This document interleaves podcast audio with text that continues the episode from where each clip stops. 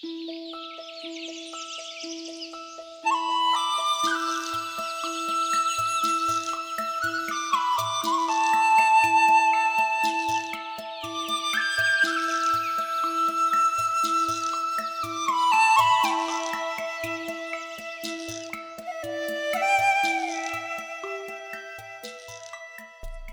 爱的朋友们，早上好！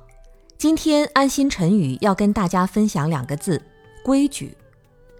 不管你是哪个行业、何等地位，你拥有的财产也是从无到有，从有到多，从多到慢慢的消失。所以，我们要遵守自然界的规律、国家的法律。世间的制度可能不一定符合长远的因果规则。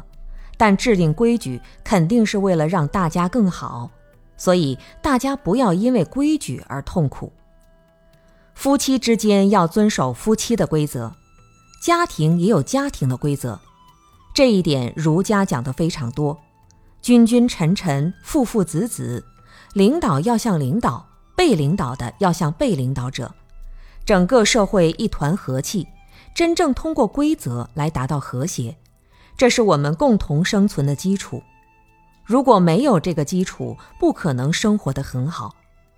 我们还要向内求得心情、情绪的稳定以及身体的稳定，不要没有规律、暴饮暴食，把身体搞垮了。心态好，生活正常了，这样身体也变得稳定起来。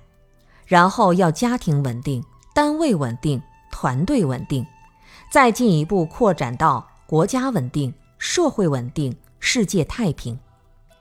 真正的天下太平是从心情、情绪的稳定开始的。不要东奔西跑，即便有事情，我们也以稳定的心来面对一切。